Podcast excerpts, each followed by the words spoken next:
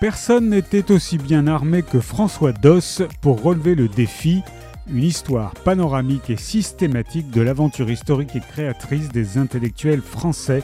de la libération au bicentenaire de la Révolution et à la chute du mur de Berlin. Son histoire du structuralisme en deux volumes, son attention à la marche des idées, ses nombreuses biographies de Michel de Certeau, Paul Ricoeur, Pierre Nora, Cornelius Castoriadis, lui ont donné depuis 20 ou 30 ans une connaissance assez intime de la vie intellectuelle de la seconde moitié du XXe siècle pour lui permettre de couronner son œuvre par une tentative de cette envergure. Deux volumes, dont le premier couvre 1944 à 1968,